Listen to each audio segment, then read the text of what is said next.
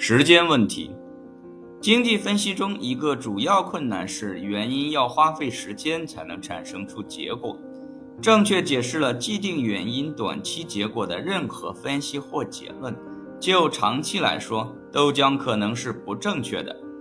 马歇尔对其他条件保持不变方法的运用，与他处理时间的方法是相应的，在有时称作短期。或很短时期的市场周期中，很多因素保持不变。随着时间周期延伸到短期、长期以及被称作特别长的时期的长周期，越来越多的常数被允许变化。时间段稍微影响需求分析，就会给供给的分析造成非常多的混乱。为了研究由时间引起的问题，马歇尔定义了四个时间周期。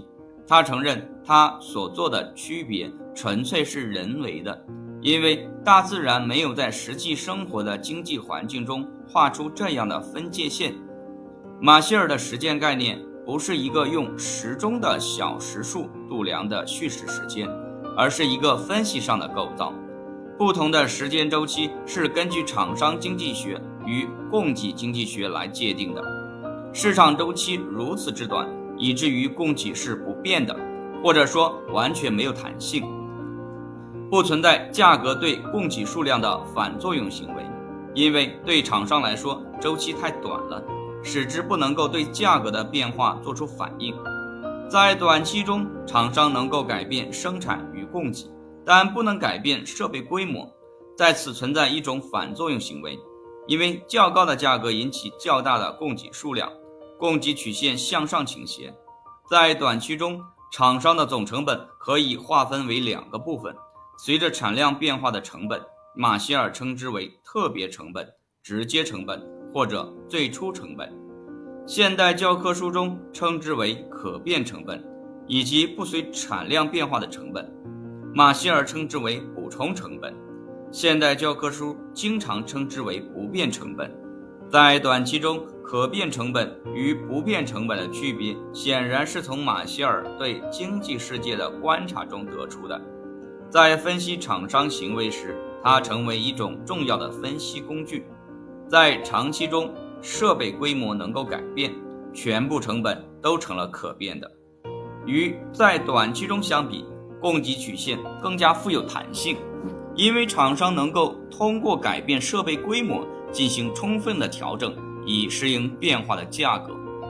一个行业的长期供给曲线能采取三种一般的形式：它能够向右上方倾斜，成本可能增加；它能够是完全有弹性的，成本可能不变；或者在非常状态下，它能够向右下方倾斜。